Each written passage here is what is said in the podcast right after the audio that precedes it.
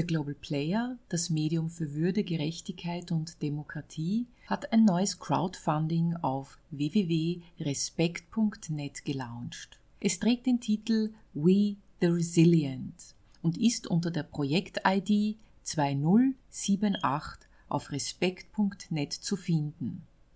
Mit einer Spende ab 10 Euro könnt ihr unseren Journalismus und das Sozialprojekt von The Global Player mit derzeit rund 100 Personen unterstützen. Die folgende Sendung wird präsentiert von ICAP, International Center for African Perspectives.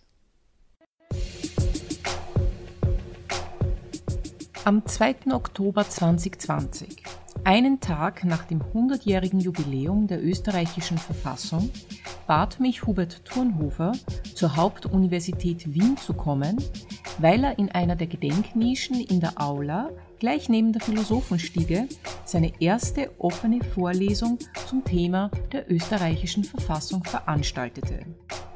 Die erste Wiener Vorlesung im Halbkreis kann man sich unter www.ethos.at und im YouTube-Kanal von The Global Player, The Global Player Live anhören. Es folgt ein Auszug aus dem Gespräch, das ich nach seiner Vorlesung mit Hubert Thurnhofer führte.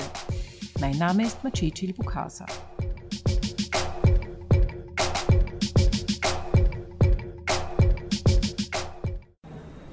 Wir sind heute hier in der Universität Wien am Universitätsring. Ich sitze hier mit Hubert Thurnhofer. Kurz zu deiner Person. Die meisten, die den Global Player lesen, kennen dich ohnehin oder die unsere Sendungen hören. Du schreibst die Kolumne Paradigmenwechsel. Du bist Philosoph, Galerist und Buchautor. Du hast Anfang des Jahres ein Buch publiziert, Baustelle Parlament, warum die österreichische Verfassung für das 21. Jahrhundert nicht geeignet ist. Nun sind wir heute nicht hier, um diese Verfassung zu feiern, weil am gestrigen 1. Oktober 2020 ist unsere österreichische Verfassung 100 Jahre alt geworden. Also der 1. Oktober 1920 war die Geburtsstunde des B-VG. Wir sind heute nicht hier, um die Verfassung zu feiern. Warum sind wir hier? Es geht, glaube ich, darum, äh, ein Zeichen zu setzen, dass dieses Buch, Baustelle Parlament über die österreichische Verfassung, nicht eines von 50 ist, äh, das in diesem Jahr zu dem Thema erschienen ist, sondern tatsächlich das einzige Buch. Und dass dieses Buch, das zu Jahresbeginn erschienen ist, bis heute keinen einzigen Leser äh, und kein einziges Feedback aus dem akademischen Bereich gefunden hat. Und jetzt ist es nicht so, dass ich äh, als Autor und äh, Selbstverleger keine Aktivitäten setze, um gesehen und gehört zu werden, sondern dass ich natürlich versuche zielgenau Leser zu finden. So habe ich recherchiert. Natürlich Juristen, Universitätsprofessoren zum Fach Verfassung und solche aus dem Fach Rechtsphilosophie. Also ich habe nicht äh, quer durch den Gemüsegarten der Juristerei recherchiert, sondern speziell 50 Adressen gefunden. Und von den 50, die angeschrieben wurden, haben zwei geantwortet mit dem Hinweis, bitte, ich möchte nicht weiter belästigt werden mit Ihren Mails, woher komme ich überhaupt auf den Verteiler. Also das ist hier die Realität, dass ein kritisches Buch im akademischen Diskurs keinen Platz mehr findet und dass hier ernsthafte Zweifel darüber bestehen müssen, dass es wirklich noch eine Freiheit der Wissenschaft gibt, die einfach auch einmal sagt, na, wenn da ein Verrückter kommt, dann muss ich mir mal anschauen. Wenn das nicht 50 von 50 sagen, sondern wenigstens einer, dann bin ich schon glücklich. Aber es ist nicht einmal einer, der sich die Mühe macht, so ein Buch zu lesen oder zu kommentieren. Und das ist dann wirklich schon eine systematische Abschottung. Das mag jetzt daran liegen, weil du selbst nicht Jurist bist. Natürlich bin ich kein Jurist, ich ja. bin Philosoph und stelle naive Fragen, naive Fragen eines Bürgers dieses Landes, der die Verfassung gelesen hat. Anders gesagt, dein Ansatz bei diesem Buch ist, dass jeder Staatsbürger die Verfassung kennen sollte. Deine Kritik, wenn ich sie richtig verstehe, lautet, dass wenn jetzt Expertinnen, Juristen sich mit einem Bürger auseinandersetzen sollen, der sie zur Diskussion und Korrektur einlädt, dass da gar kein Interesse besteht. Das heißt, es ist ja eigentlich ein gesellschaftliches Problem vielleicht, ein systemisches, aber das ist jetzt nicht unbedingt etwas, was die Verfassung zu verschulden hat, oder? Nein, wir reden ja hier über Diskursniveau. Ja, und Diskursniveau kann es nur geben in einer Demokratie, wenn es offen ist. Es ist aber zu bemerken, dass wir mehr und mehr geschlossene Systeme hier produziert haben. Und die Grundlage ist die Frage, auf welchem Fundament steht die Demokratie eigentlich. Ja? Und das ist natürlich jetzt auch eine Arbeitshypothese zu sagen, das Fundament der Demokratie ist unsere Verfassung.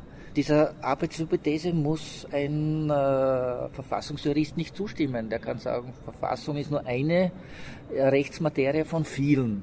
Also das ist schon mal eine philosophische Hypothese, dass ich sage, ich äh, als Philosoph suche nach den Grundlagen unserer Demokratie, weil ich sehe, dass unsere Demokratie um es einmal ganz allgemein und diplomatisch äh, zu formulieren, dass unsere Demokratie schwächelt. Von diesem Ansatz ausgehend habe ich gesagt, wo sind die Wurzeln eigentlich unserer Demokratie und habe die mit der Hypothese, das müsste eigentlich die Verfassung sein, die Verfassung gelesen und habe dann sehr schnell eigentlich äh, fast traumatischen Erlebnis gesehen, die Verfassung ist in einer schlechten Verfassung. Und man muss einfach hier von diesem Grundthese ausgehen, um äh, sofort zu dem Paradoxon zu kommen, dass man sagt, man hat eine Verfassung, die 500 Seiten und mehr hat, äh, mit Nebenverfassungsrecht und äh, Verfassungsartikel in einfachen Rechtsmaterien, äh, die gar keiner weiß, wo sie überhaupt noch aufzufinden sind, dass das nur Experten verstehen und überhaupt kennen können und interpretieren können, dass das eigentlich die Logik der Demokratie, dass jeder Bürger des Landes die Grundlagen seiner Demokratie kennt, aushebelt. Du schreibst in dem Zusatz deines Buches, dass die österreichische Verfassung für das 21. Jahrhundert nicht geeignet ist. Und warum ist das so? Na, das ist in der Grundkonstruktion äh, schon so angelegt, ja, dass Herr Kelsen durchaus äh, eine Verfassungskontinuität wollte. Und die Kontinuität ist natürlich die Verfassungsbürokratie, der Apparat, der Staatsapparat, der hier eine wahnsinnige Dominanz äh, gegenüber dem Bürger hat in der ganzen Verfassungskonstruktion, die sich letztlich weiterentwickelt hat zur Dominanz der Parteiendemokratie. Also wir haben keine Volksdemokratie, sondern eine Parteiendemokratie. Das ist der Anfang. Äh, man muss aber sagen, natürlich in der Zeit, wo das entstanden ist, äh, gab es Revolutionen in Europa, gab es die Oktoberrevolution in Russland. Also war das hier natürlich ein Ansinnen Kelsens, wo ich sage, vor 100 Jahren war sicher das Beste, äh, was uns passieren konnte. Nur 100 Jahre später so zu tun, als wäre dieser Kelsen ein Schutzheiliger des Rechtswesens und als wären alle Inhalte dieser Verfassung bis herauf zu allen Verfassungsergänzungen in der Zweiten Republik hochheilig, die man nicht antasten dürfte und wie der Präsident so schön gesagt hat, schön und elegant. Sowas kann nur jemand behaupten, der die Verfassung nicht gelesen hat. Tatsächlich lautet ja auch einer deiner Kritikpunkte, dass an der Verfassung so willkürlich von den Parteien herumgedoktert, sage ich mal, wird. Das heißt, ja. unantastbar empfinden das ja viele eigentlich nicht. Ja, aber das ist die, die Ideologie. Ja. Also man tut so, als wäre die Verfassung äh, schon perfekt. Das wird jetzt wieder vom Bundeskanzler Kurz äh, in, einem, äh, in, einer aktuellen Twitter-Aussendung äh, behauptet das stelle ich in Frage, weil alle diese Leute, die das behaupten, haben die Verfassung einfach nicht gelesen. Es, es gibt jede Menge Themen, die vor 100 Jahren nicht absehbar waren. Ich sage nur mal ganz global ein Stichwort Digitalisierung. Wie sollte eine, ein Phänomen der Digitalisierung der letzten 20, 30 Jahre in einer Verfassung abgebildet werden, das unglaublich viele äh, Folgeprobleme für das menschliche Zusammenleben nach sich zieht? Wie sollte das in der Verfassung von 1920 abgebildet werden? Ist unmöglich, also, wirklich ausgeführt. Was ich schon sehe, ist, es gibt, wenn man jetzt einmal die Rechtsmaterie vielleicht auch hier äh, sich ansieht, es gibt immer oder gab es diese zwei Strömungen. Auf der einen Seite das Recht ist etwas Statisches und auf der anderen das Recht ist etwas Evolutionäres und etwas, das sich bewegt. Ich möchte, du hast vorher über Philosophie gesprochen und auch hier einen Rechtsphilosophen äh, einbringen, Alexander Somek. Ich weiß nicht, ob das auch einer von jenen war, die du angeschrieben hast. Der hat eben den Satz geschrieben, was das Recht fordert, wird durch das Recht selbst gewusst. Und wenn man da sich da hineindenkt, dann beschreibt es den Status quo. Die Frage halt, wie kommt es dazu, dass sich etwas gesetzlich verändert? Da hat man eben die höchstgerichtlichen Entscheidungen und alles, was davor diskutiert wird und was danach diskutiert wird, bleibt dann Bewegung. Und auch weil du das vorher gerade mit der Digitalisierung hereingebracht hast, das Wesen von einer Verfassung, so wie das halt beschrieben wird oder ich stelle es jetzt einmal so in den Raum, ja, du äh, widersprichst dem vielleicht, hast ja auch da konkrete Beispiele in deinem Buch wie die Schweiz, die zum Beispiel auch ganz konkret auf Entwicklungen im digitalen Zeitalter auch eingeht, wie Artificial Intelligence.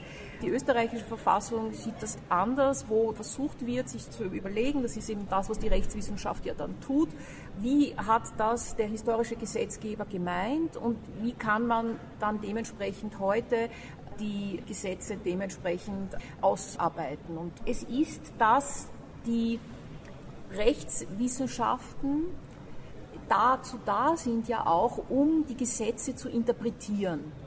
Wenn man alle Bundesgesetzblätter lesen müsste, um die Rechtsmaterien zu verstehen, dann würde man ja so nicht durchkommen. Und das sind eben diese Leistungen und die Lehrbücher.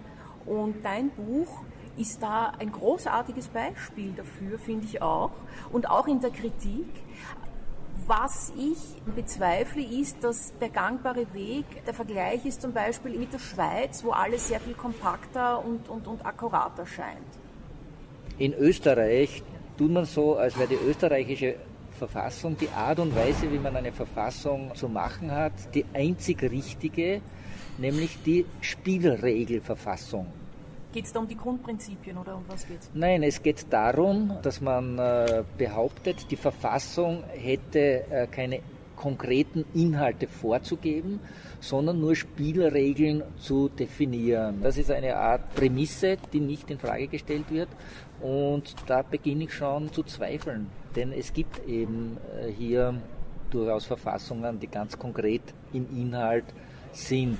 Das äh, ist äh, zum Teil äh, natürlich die, das deutsche Grundgesetz mit den ersten 19 Artikeln, die Grundwerte und Grundrechte festschreiben und das ist natürlich die schweizerische Verfassung durchgehend, nur als Beispiele. Ich möchte deine Kritik richtig verstehen oder gibt es einfach da verschiedene Punkte? Auf der einen Seite hast du jetzt angedeutet, dass das Wesen, was eine Verfassung überhaupt sein soll, das stellst du jetzt da mit in Frage. Also du bist eben nicht dafür, dass es die Spielregeln vorgibt, sondern soll das Spiel sozusagen vorgegeben werden. Nein, ich sage mal, äh, grundsätzlich kann es mehr geben. Das heißt, die Prämisse ist schon die, dass die nicht unumstößlich ist. Das sage ich einmal.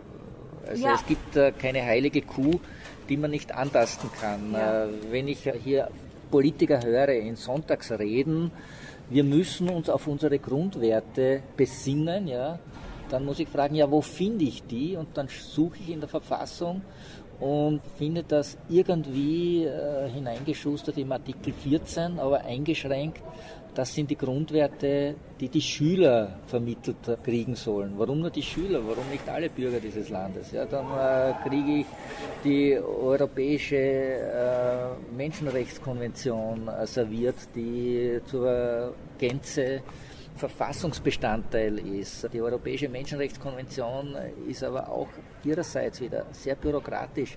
Die hat insgesamt äh, fünf Zusatzprotokolle gebraucht, um äh, die Todesstrafe endgültig und definitiv abzuschaffen. Das steht ja schon in unserer Verfassung im Artikel 85.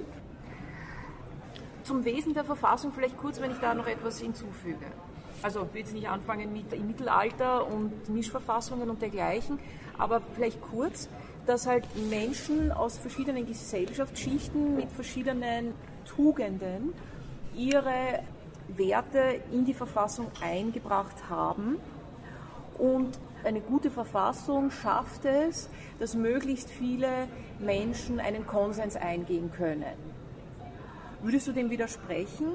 Weil die Vorstellung, was auch jetzt vielleicht gleich als Zusatzfrage von mir, wie es jetzt klingt, dass man sagt, man muss die Verfassung, wie sie ist, abschaffen und eine neue, verständliche Verfassung mit klaren Zielen auf den Tisch ja, legen oder der Bevölkerung präsentieren oder servieren, klingt für mich bedrohlich, klingt für mich sehr undemokratisch, würde also sofort das, eines der Grundprinzipien der Verfassung widersprechen. Die Aufgabe war mal, hier Verständnis für die Verfassung zu schaffen. Es war nicht die Absicht, schon die neue Verfassung zu schreiben und zu servieren. Es gibt sogar einen Autor, der Gerhard Kuchter, der schon eine neue Verfassung geschrieben hat, die meines Erachtens ein paar grundlegende Ansätze hat, die ganz gut sind, aber insgesamt im Prozedere natürlich nicht demokratisch. Äh, eine neue Verfassung muss selbstverständlich vom Souverän, das heißt vom Volk geschrieben werden. Und das ist äh, heute anders als vor 100 Jahren, wo halt Schutzheilige der Verfassung, der Kelsen, die mehr oder weniger aus einem Guss geschaffen hat und der Nationalrat das dann äh, mit kleinen Korrekturen angenommen hat, äh, ist das heute basisdemokratisch über Internetplattformen und Diskussionsplattformen selbstverständlich möglich. Also da kann man heute Mittel anwenden, um grundfast grundlegende Reform der Verfassung durchzuführen. Und das Grundlegende ist deshalb notwendig, weil die Verfassung so wie sie ist, mit allen Zusatzergänzungen und so weiter, nicht reformierbar ist. Das ist unmöglich, das ist ein Mission Impossible. Und ich habe hier von der zweiten Präsidentin des Nationalrates, von der Doris Gures Expressis Verbis äh, die Rückmeldung bekommen, eine Gesamtreform der österreichischen Verfassung ist nicht notwendig. Das heißt, es ist einmal hier unglaublich wichtig, ein Verständnis dafür zu schaffen, dass wir wirklich eine Gesamtreform äh, brauchen, dass wir Österreicher uns eine bessere Verfassung verdient haben als das, was wir jetzt haben. Das ist einmal der erste Schritt. Und der zweite Schritt ist dann wirklich zu sagen, was sind äh, die Grundelemente einer Verfassung, einer neuen Verfassung und da behaupte ich halt im Vorbild der Schweizer Verfassung, im Vorbild der, des deutschen Grundrechts, dass hier natürlich äh, eine Verfassung äh, mit dem Verfassungszweck beginnen muss, dass hier eine Verfassung, äh, wo drinnen steht, das Recht geht vom Volk aus, dass hier tatsächlich auch noch ergänzt wird, dass das Volk der Souverän ist, nicht die Selbstermächtigung der Regierung, die sich hier als allmächtig geriert, sondern die Regierung wieder auf ihre Funktion, den Zweck, die obersten Organe der Verwaltung zu sein. Und der Souverän ist hier derjenige, der die Gesetze macht. Dieses Bewusstsein muss einmal geschaffen werden. Und dann kann man sagen, was wäre hier eine Grundstruktur einer Verfassung? Die Grundwerte müssen drinnen sein und das äh, muss man auch wieder unterscheiden von dem, was Tugenden sind. Die Grundwerte entstehen ja nicht so, dass sich 500 Tugenden von 50 verschiedenen äh, sozialen und äh, religiösen und nationalen Gruppierungen, die im Großen und Ganzen Österreich ausmachen, in einen Mixer gebe, zusammenrühre, umrühre und das Ergebnis dann ist der Mittelwert aller Tugenden, sondern Grundrechte sind auch wieder was anderes als Gebrauchswerte. Also man spricht heute eher von Werten, Grundwerte, Gebrauchswerte, Messwerte und Zielwerte. Das ist eine Unterscheidung, die ich in Moral 4.0 getroffen habe und darüber muss man natürlich auch einmal reden. Ein Grundwert ist etwas anderes äh, als äh, der Wert, wie ich jemanden begrüße, ob ich jemanden die Hand schüttle, ob ich jemanden aus Distanz begrüße, mit Händefalten oder was auch immer. Das ist ein Gebrauchswert, ja, um es nur mal grundsätzlich auch zu unterscheiden. Und äh, auch darüber müsste man hier dann entsprechende Diskussionen führen. Ist etwas, was hier jemandem wichtig ist, ein Grundwert? Oder ist es nur eine Tugend, äh, die halt in einem speziellen äh, sozialen Umfeld äh, von Bedeutung ist? Das eine ist, es ist natürlich Kelsen, der historische Schöpfer der Verfassung. Tatsächlich hat er aber nicht alleine daran gearbeitet. Und ich finde zum Beispiel auch, was ganz evident ist, gerade wenn es um Verfassungen geht. Jedes Land auf der Welt hat seine Verfassung. Da stehen halt die diversen Werte auch drinnen. Bei uns gleich Artikel 1, das Recht geht vom Volk aus und dergleichen mehr. Nun ist aber immer die Frage, was ist denn dann tatsächlich der Inhalt und der Gehalt? Also ich glaube natürlich auch an die evolutionäre Identität der Verfassung.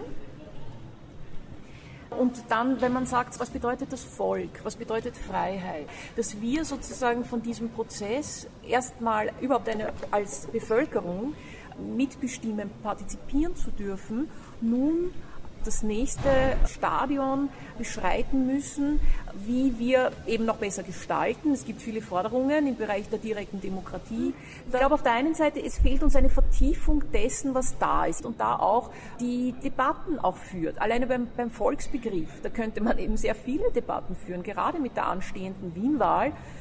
Also es ist jetzt öfter der Begriff des Volkes gefallen und natürlich sofort die Problematik, der ist zwar drinnen, ist aber nicht wirklich äh, genau definiert. Das ist tatsächlich bei allen äh, Begriffen, die hier äh, quasi philosophisch, metaphysisch sind, ob Volk, ob Freiheit, ob Souverän, Subsidiaritätsprinzip und und und, ja, die werden immer irgendwo dann in dieser Verfassung eingestreut und definitiv nicht definiert. Das ist genau auch eine der Schwächen dieser Verfassung. Und äh, das Tatsache ist natürlich, dass ich irgendwo dann sagen muss, äh, was genau meine ich.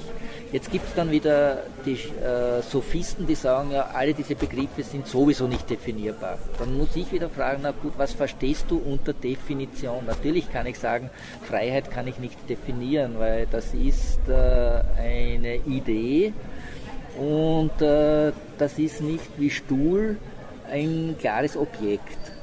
Aber natürlich gibt es äh, philosophische Denkansätze, äh, wie man das eingrenzt und ausgrenzt. Also es kann nicht darum gehen, Freiheit äh, zu sagen, das ist die Befreiung von der Unterdrückung der monarchistischen absoluten Herrschaft. Das alleine ist keine Definition, das ist nur ein Beispiel. Also es gibt hier auch äh, natürlich Methoden des Definierens äh, bei metaphysischen Begriffen. Das muss man sich auch einmal klar sein und ein, ein Volk ist ein metaphysischer Begriff genauso wie Freiheit oder Souverän. Und das äh, muss man einfach auch einmal irgendwo einem, ein, in einem Diskussionsprozess, wo wir über eine bessere Verfassung äh, reden, auch äh, den Leuten erklären, wenn sie eine Diskussion führen wollen. Ne? Das kann nicht sein, dass ich dann äh, acht Millionen Meinungen äh, darüber äh, finde, was ist Freiheit auch das ist möglich. Mit den Möglichkeiten des Internet äh, kann ich hier entsprechende Algorithmen finden, die dann Meinungsgleichheiten zu einem Thema äh, herausfiltern. Und am Ende ist das die Bestimmung von Freiheit. Ist auch eine mögliche Form, aber wie gesagt, es, es gibt ja viele Diskussionsprozesse, die stattfinden müssen. Auch der Begriff der Demokratie ist längst nicht klar. Ja? Es ist Tatsache, dass wir heute Vertreter der Demokratie haben, die äh, für sich beanspruchen als Partei, die in der Verfassung ja verankert sind, äh, dass sie bereits äh, die absoluten Vertreter der Demokratie sind.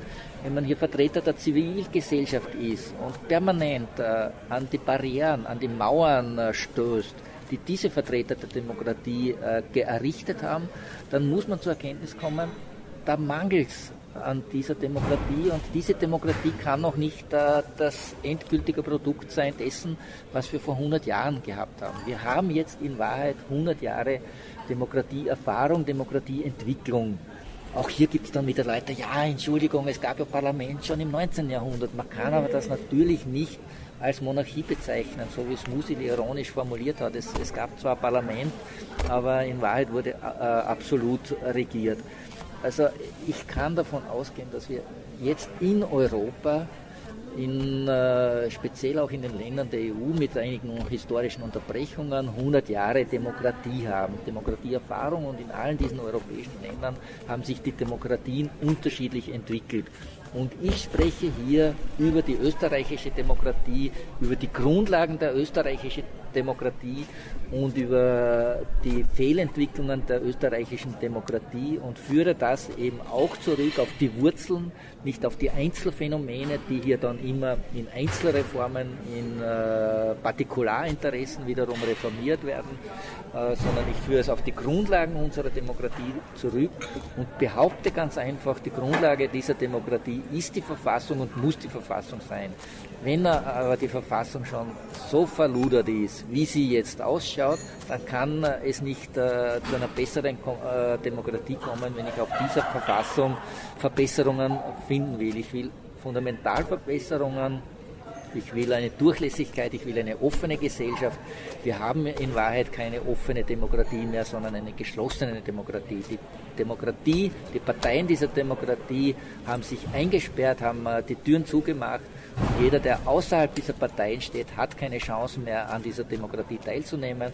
Um hier zurückzukommen an den Anfang äh, dieses Gespräches, äh, die Wissenschaft ist keine offene Wissenschaft mehr, sondern ist eine Wissenschaft, die sich geschlossen hat, äh, die Inputs von außerhalb ihres eigenen Apparates, ihres eigenen Elfenbeinturms nicht mehr aufnimmt, nicht mehr rezipiert. Und das ist ein Folgephänomen äh, der Art und Weise, wie sich die Demokratie in den letzten äh, speziell 30, 40, 50 Jahren entwickelt hat. Refugee Flash der Newsflash über Flüchtlinge und Flüchtlingspolitik in Europa und der Welt. Mit Vorortberichten des European Council on Refugees and Exiles ECRE, Reporterinterviews, Expertinnenmeinungen und dir. Ja, dir. Zeig Solidarität, übe Kritik oder erzähle uns von einer Flüchtlingsinitiative. Schick dein Mail an dgpredaktion at gmail.com und wir präsentieren deine Meinung in der Sendung.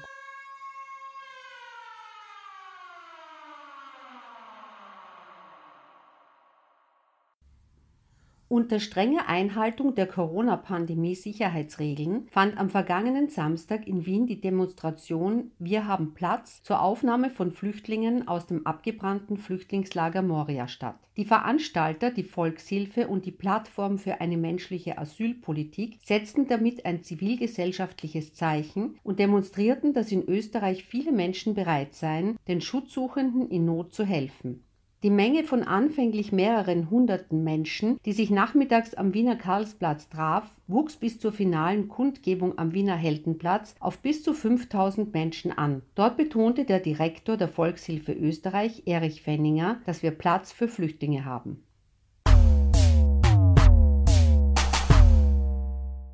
Seit Wochen häufen sich die Meldungen über Vertreibungen, Repressionen und Misshandlungen von Flüchtlingen entlang der Balkanroute. Das Border Violence Monitoring Network BVMN veröffentlichte in seinem Monatsbericht für August 34 Fälle, in denen Geflüchtete illegal an regionalen Grenzen zurückgedrängt wurden. Der Bericht erfasst die Erfahrungen von 692 Personen, deren Rechte an der Außengrenze der EU verletzt wurden. Am 30. September räumten die Behörden das Flüchtlingslager Bira in Bihać in Bosnien-Herzegowina und brachten die 350 Bewohner nach Lipa, einem Lager, das bereits voll belegt war, so dass sie unter freiem Himmel schlafen mussten. Laut The Guardian solle ein weiteres Lager in der nordwestlichen Region Krajina in Serbien, das derzeit 700 Menschen beherbergt, in den kommenden Tagen geräumt werden. Die lokalen Behörden haben den Zugang für Geflüchtete zu den Aufnahmezentren in der gesamten Region eingeschränkt, obwohl genügend Kapazitäten vorhanden sind der Koordinator und Vertreter des Westbalkans und Einsatzleiter in Bosnien-Herzegowina der Internationalen Organisation für Migration IOM, Peter van der Auerwald, nennt es eine traurige Situation. Die Vertreibungen seien absolut unnötig, so van der Auerwald, da genügend finanzielle Mittel zur Verfügung stünden, die größtenteils von der Europäischen Union für die Versorgung dieser Menschen bereitgestellt wurden. Ein von der IOM geleitetes Zentrum vor Ort arbeitet derzeit nur mit einem Drittel seiner Gesamtkapazität und beherbergt nur 500 statt 1500 Menschen. 2500 Menschen, etwa ein Drittel der derzeit in Bosnien festsitzenden Geflüchteten, sind gezwungen, in den Wäldern oder in verlassenen Gebäuden zu schlafen. In einem Wald in der Nähe der Gemeinde Velika Kladuscha im Nordwesten von Bosnien und Herzegowina haben 300 Menschen, die aus der Stadt vertrieben worden waren, mit Plastikplanen und Stöcken ein provisorisches Zeltlager errichtet. Bislang hat Bosnien 60 Millionen Euro an Notfallfinanzierung erhalten, hauptsächlich für den Betrieb von sieben Aufnahmezentren, die für die Aufnahme von insgesamt mehr als 7000 Menschen ausgestattet sind. Ebenfalls in Velika Kladuscha wurden zuletzt vier Geflüchtete, die sich in einem verlassenen Haus aufgehalten hatten, tagelang von einem Dutzend Ortsansässiger tyrannisiert. Die Männer wurden von den Bewohnern mit Messern angegriffen, die Unterkunft wurde schließlich in Brand gesteckt. Eine Frau, die von einer Lokalzeitung interviewt wurde, sagte, dass die Flüchtlinge so heftig geschlagen wurden, dass man ihre Schreie in der ganzen Siedlung hören konnte. Die Gewalt von Einheimischen gegen Menschen, die auf der Flucht sind, nimmt in Nordbosnien zu und wird von Misshandlungen durch Staatsbeamte während Poschbek Rückdrängaktion in den regionalen Grenzübergängen unterstützt. Im Norden Serbiens halten sich immer mehr Menschen außerhalb der offiziellen Lager auf. Berichten zufolge haben serbische Polizeikräfte in den vergangenen zwei Wochen zahlreiche selbstgemachte Zeltlager zerstört. Nicht zuletzt wegen der verschärften Grenzkontrollen an der ungarischen Grenze versuchen immer mehr Menschen über Rumänien in die EU zu gelangen. Aber auch hier sind gewalttätige Rückdrängungen an der Tagesordnung. Eine lokale NGO schätzt, dass jeden Tag mindestens 50 Menschen von Rumänien nach Serbien zurückgedrängt werden. Ähnlich wie bei den Rückdrängungen an anderen Grenzen in der Region kommt es dabei oft zu extremer Gewalt und paramilitärischer Praxis. Nach Angaben des UNHCR gibt es derzeit mehr als 16.000 Flüchtlinge, Asylsuchende und Vertriebene auf dem Balkan. Das Border Violence Monitoring Network BVMN der deutschen NGO Rigardo E.V. kann man über deren Homepage unter www.borderviolence.eu-donate- unterstützen.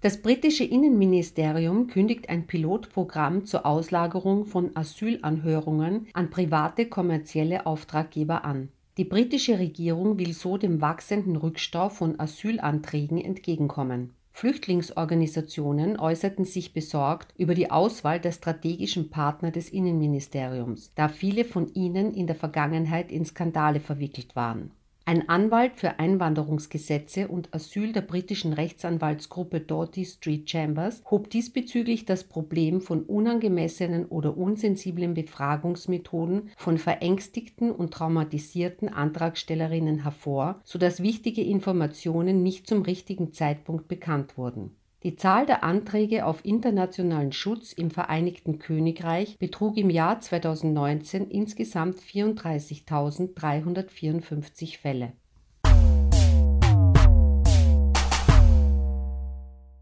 Das US-Außenministerium erklärte vergangene Woche, dass die US-Regierung eine Obergrenze von 15.000 Flüchtlingen für das Jahr 2021 festsetze. Das liegt unter der deklarierten Obergrenze des Vorjahres von 18.000 Flüchtlingen. Tatsächlich aufgenommen wurden im vergangenen Jahr jedoch weniger als 11.000 Flüchtlinge. Der Kongress muss den Vorschlag der Regierung, die diese niedrige Obergrenze mit dem Regierungskurs Amerika zuerst sowie der Covid-19-Pandemie erklärte, noch bestätigen.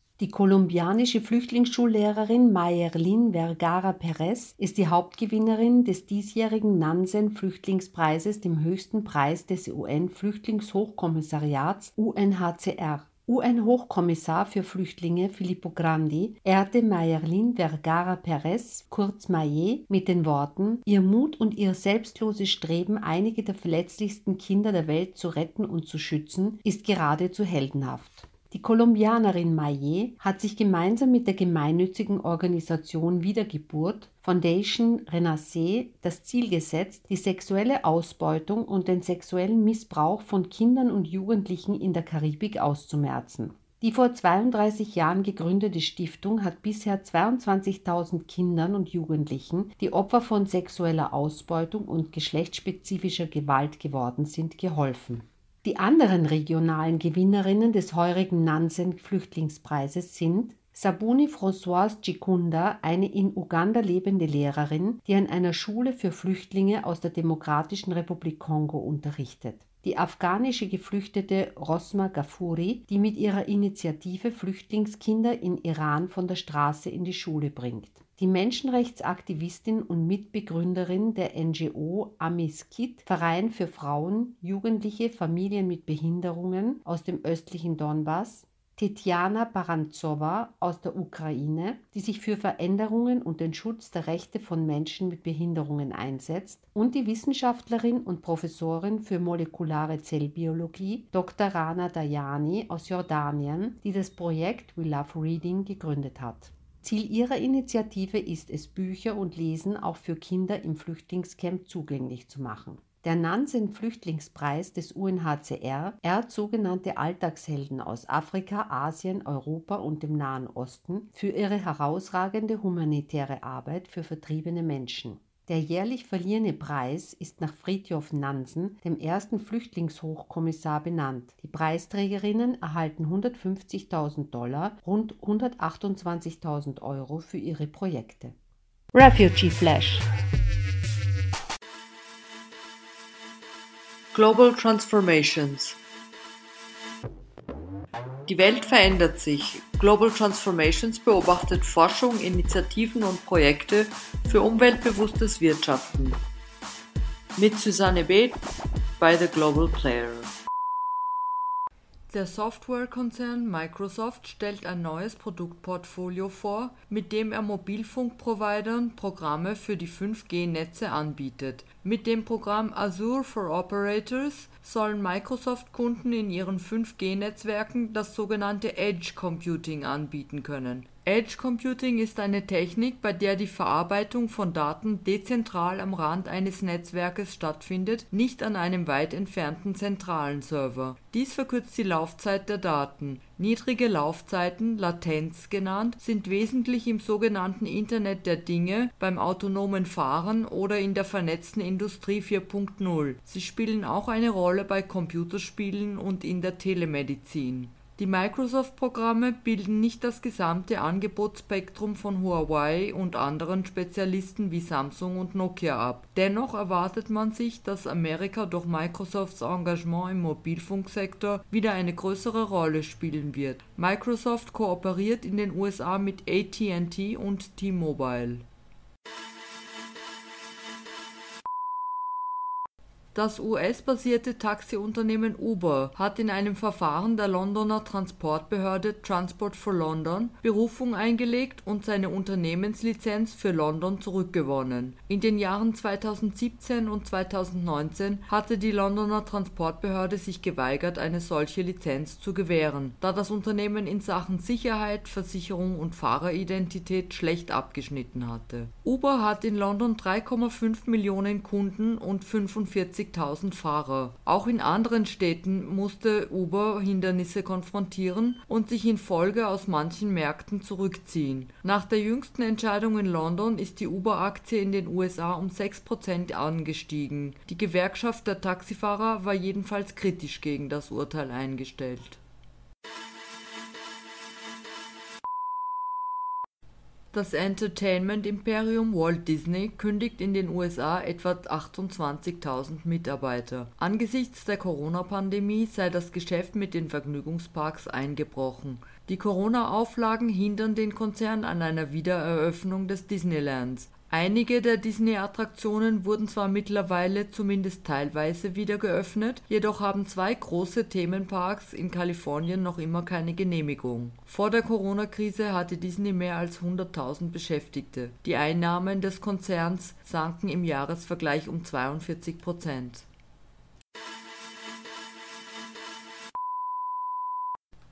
Der brasilianische Präsident Jair Bolsonaro hat am 28. September 2020 einen neuen Fonds zur Unterstützung von Bedürftigen vorgestellt. Das Renda Cidadá-Programm, auf Deutsch Bürgereinkommen, sei eine Erweiterung des derzeitigen Wohlfahrtsprogramms für Arme, welche unter dem Namen Bolsa Familia oder Familiengeldbörse läuft, sagte Bolsonaro. Infolge der Vorstellung von Renda Cidadá brachen die Aktienmärkte in Brasilien ein, die Währung ging zurück. Es wird befürchtet, dass die Regierung mit der Finanzierung des Einkommenprogramms ihre Ausgaben überziehen wird und erhöhte Defizitausgaben entstehen lässt. Die Regierung hingegen spricht von einem Buchhaltungsmanöver, das Gelder anzapfe, die für zukünftige Zahlungen von Schulden an Firmen und Einzelpersonen sowie für die Bildung vorgesehen sind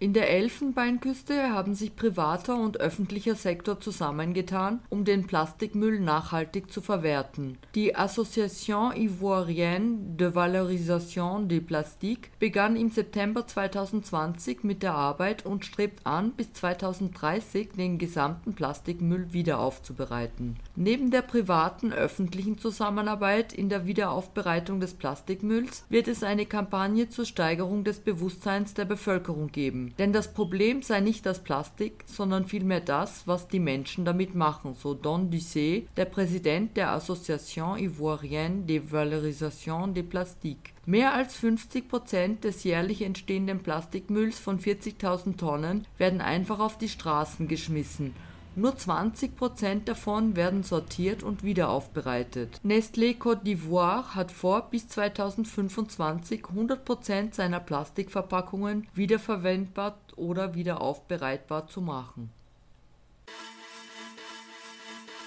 Global Transformations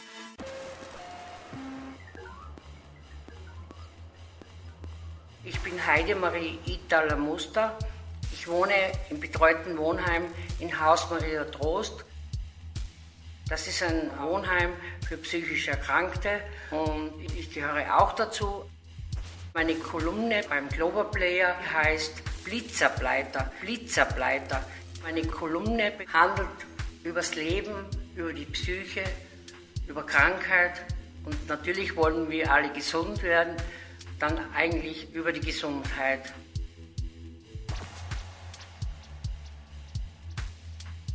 Um gesund zu werden, braucht man auch Hilfe. Hilfe. Man braucht Menschen, Menschen, Menschen, die einem gut meinen. Man braucht Liebe oder, oder Zuwendung. Besondere Menschen, die es mit uns gut meinen.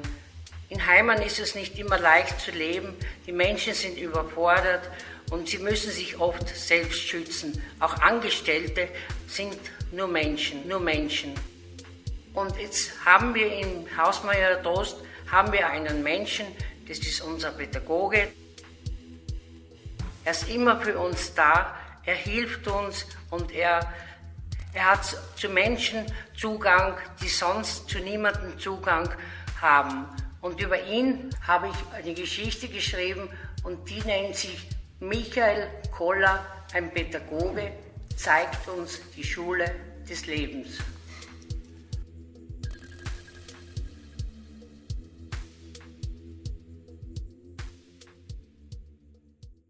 Das Haus Maria Trost ist ein betreutes Wohnheim für psychisch erkrankte Männer und Frauen, die fast alle die gleiche Diagnose haben, aber trotzdem mit unterschiedlichen Krankheitsbildern. Wenn zwei Menschen an paranoider Schizophrenie erkrankt sind, kann sich das bei beiden dennoch ganz verschieden zeigen und auswirken. Jeder hat seinen eigenen Charakter, Persönlichkeit und verschiedene Talente. Mancher hat mehr gesunde Anteile, manch anderer viele kranke und fast keine gesunden. Das wirkt sich dann in Folge auf seine Lebensqualität aus. Jeder Mensch wird geprägt durch die Gene, seine Erziehung, das Umfeld, den Zeitgeist und viele andere Faktoren. So bringt die Natur gerade im psychiatrischen Bereich viele Wunderkinder, Gottes Geschöpfe, die nicht in der Norm sind, auf die Welt. Das soll nun keine Abwertung sein. Es gibt viele Verrückte, die dennoch ein normales Leben führen und scheinbar normale Menschen, die aussteigen und sich der Norm nicht anpassen wollen. Der Unterschied ist, dass sogenannte Gesunde bewusst wählen können, welchen Weg sie einschlagen, was der psychisch Kranke oft nicht mehr kann.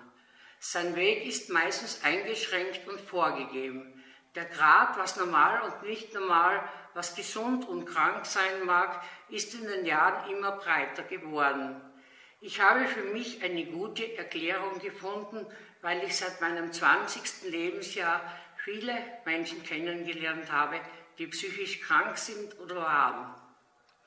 Waren deshalb, weil manche den Suizid wählten, nicht mehr unter uns sind, jene, die ihre Krankheit nicht mehr tragen konnten.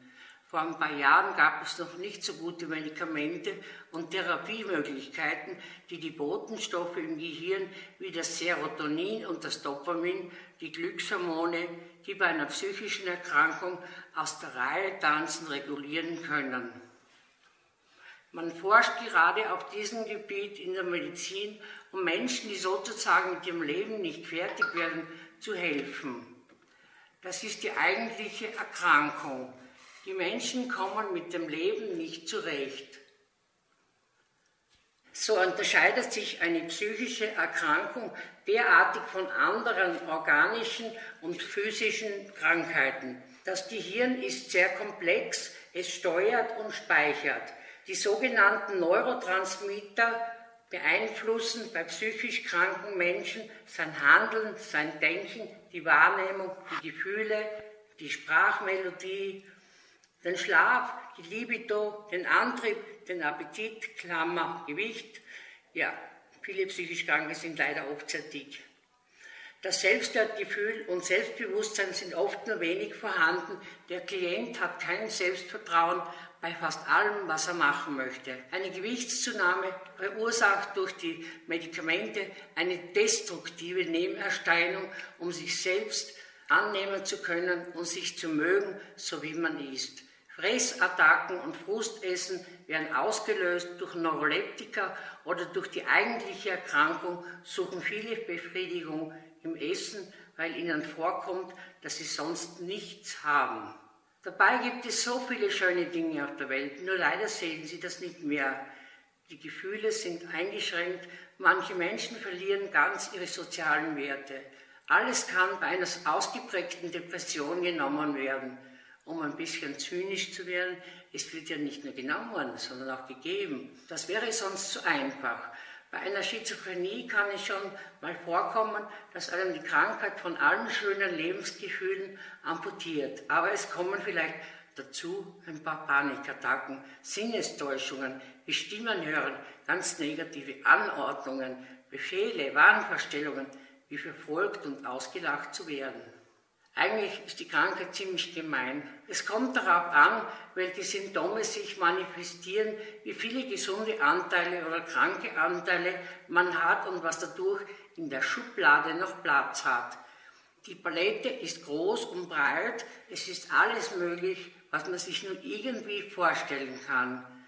Die Person selbst wird so klein und fremd gesteuert und viele verlieren die Fähigkeit, ein normales Leben zu führen, geschweige denn ein glücksorientiertes, befriedigendes. Manche vegetieren und leiden dahin und finden keinen Sinn im Leben. Viele machen Selbstmord, so wie mein Bruder vor 14 Jahren.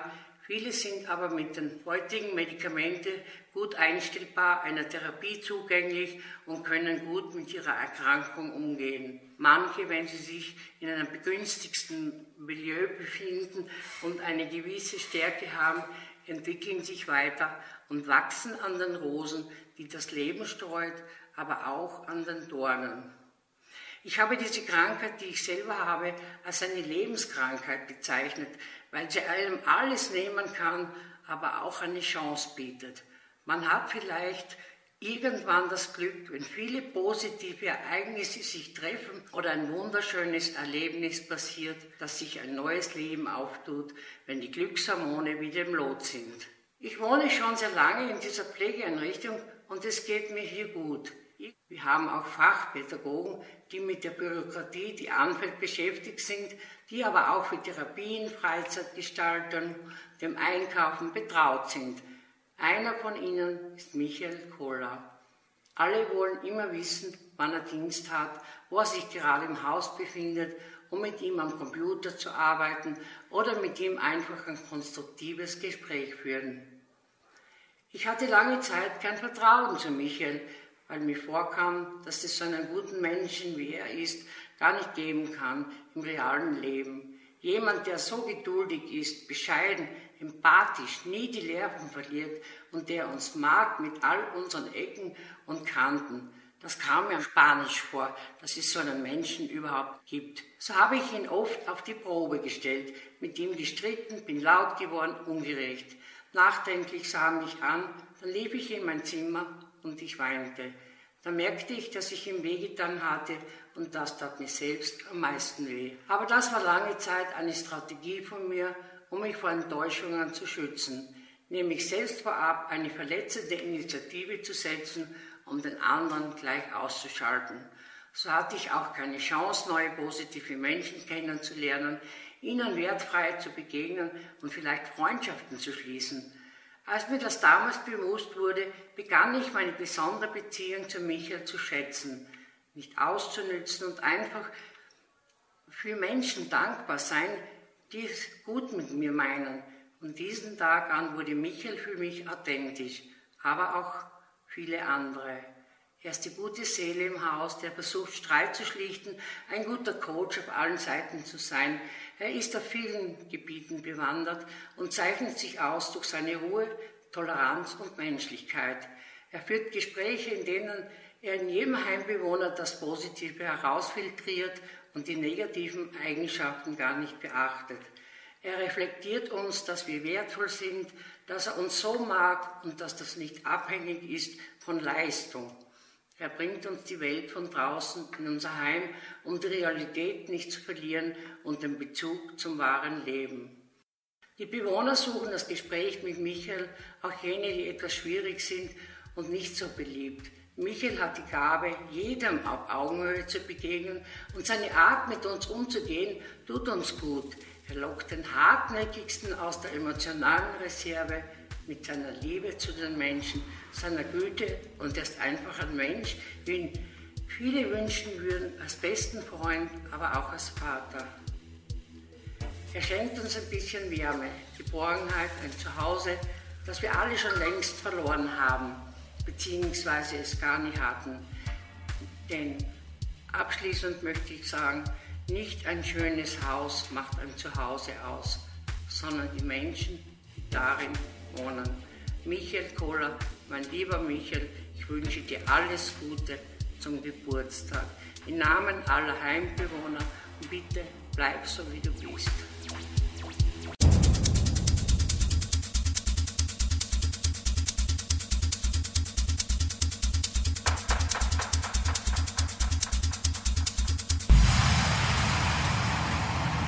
My name is Cyril Chima Ozekwa and I am your host on the new show Football Evangelist by the Global Player. We are in the fifth week of Twaite Classe A of Vienna Football Verband. The football results are as follows.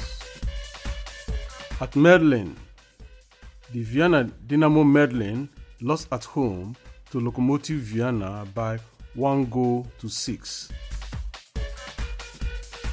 While at ASCO 20, Brigitte Now, FC St. Pepias de Bunte had a narrow win against visiting Inzersdorfer Jungen by 4 goals to 3.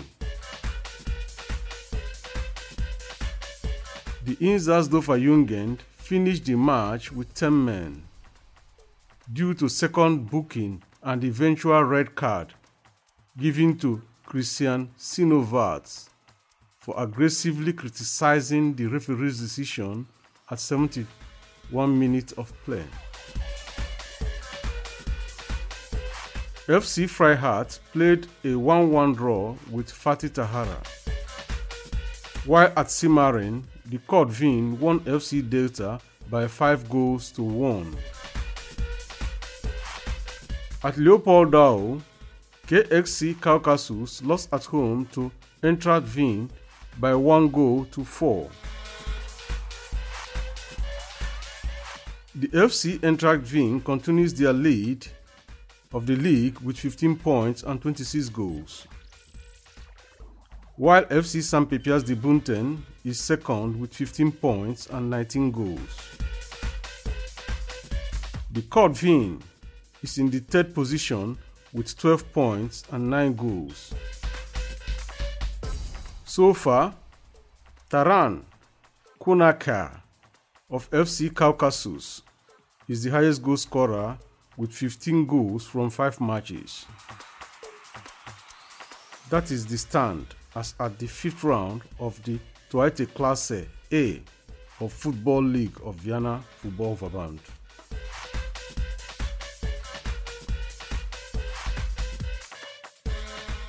From tomorrow, the 7th of October, until next week, there is a tight international football schedule for international football friendlies and the EuroLeague qualifications.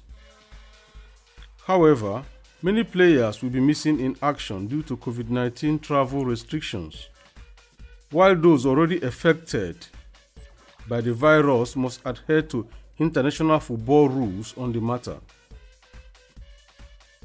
Spectators and fans will not be allowed in the stadium in most of the matches for the protection of players and officials against the coronavirus pandemic.